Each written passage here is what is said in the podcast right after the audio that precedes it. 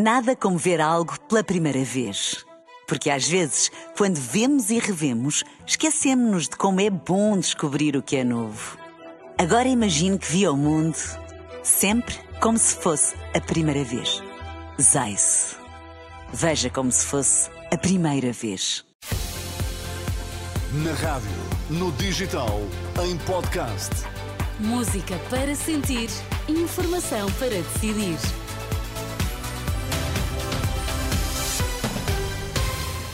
Vamos saber quais as notícias que estão a marcar a atualidade. Começamos pelos títulos em destaque nesta edição da meia-noite.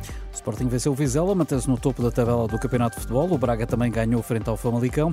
Há novos desenvolvimentos sobre o caso da Casa de Montenegro.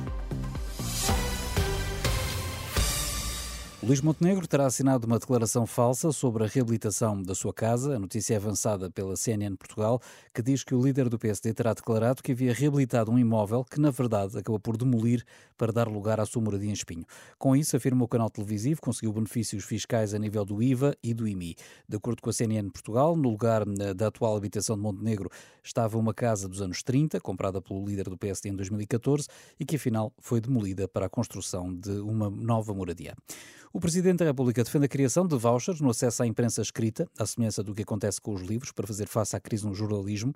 No final da sessão de abertura do Congresso dos Jornalistas, que arrancou esta quinta-feira, Marcelo Rebelo de Sousa disse que este pode ser um momento de entendimento para que se chegue a soluções que permitam ultrapassar a crise no setor. Pode ser um grande momento para se chegar a um entendimento amplo, eu diria, de regime, quanto a medidas já experimentadas noutros países, e há as muito diversas, eu dei exemplos, tem a ver com assinaturas por exemplo, o, o voucher no acesso à, à, à imprensa escrita, o apoio à inovação tecnológica, a procura de públicos que estão excluídos, e aí é uma tarefa de inclusão fundamental.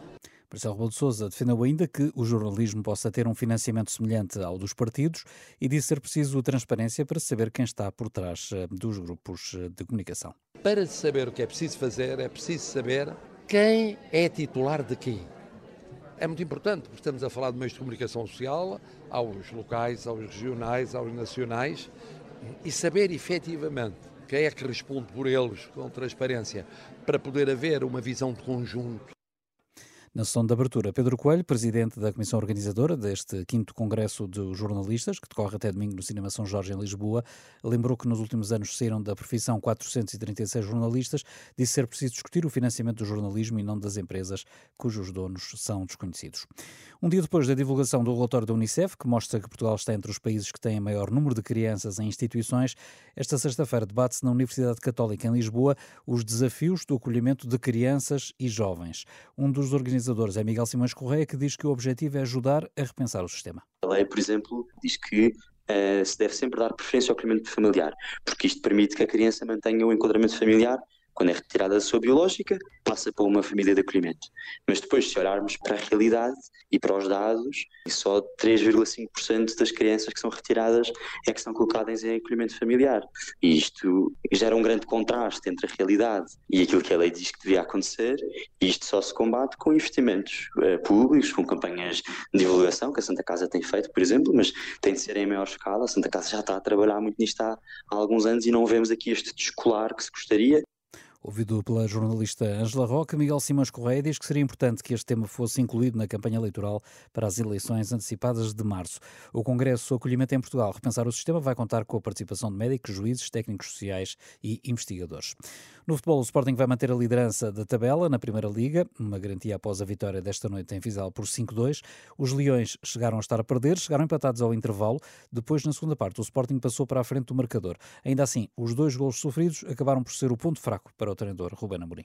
Não conseguimos hum, voltar a não sofrer golos, uh, mas nas poucas ocasiões hum, permitimos uma um lance, um lance logo no início, quando nós já tínhamos duas oportunidades de golo, uh, depois tiveram mais uma transição e depois tiveram uh, o segundo golo. Portanto, em três ocasiões sofremos dois e nós criámos muitas situações.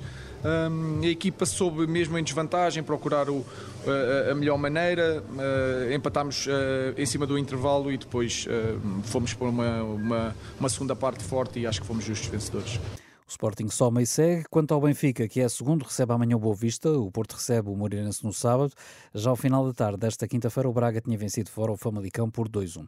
Ainda no futebol já é oficial, a Liga Portuguesa de Futebol anunciou que as decisões dos árbitros, eh, depois de consultarem o vídeo-árbitro, vão ser explicadas pelos sistemas de som dos estádios. A FIFA autorizou e Portugal vai ser um dos primeiros países a aplicar esta medida. Em comunicado, a Liga diz querer iniciar a fase experimental o mais depressa possível. Nada como ver algo pela primeira vez. Porque às vezes, quando vemos e revemos, esquecemos-nos de como é bom descobrir o que é novo. Agora imagine que viu o mundo sempre como se fosse a primeira vez. Zais. Veja como se fosse a primeira vez.